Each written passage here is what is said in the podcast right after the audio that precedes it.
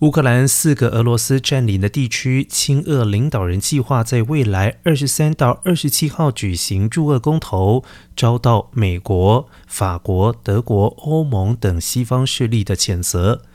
乌克兰总统泽伦斯基感谢西方盟国支持，强调立场绝对不会改变。而这四个地方分别为卢甘斯克州、顿内茨克州、赫松州以及扎波罗热州，将于二十三到二十七号举行入俄公投。而这四个州约占乌克兰领土的百分之十五，相当于匈牙利国土的面积。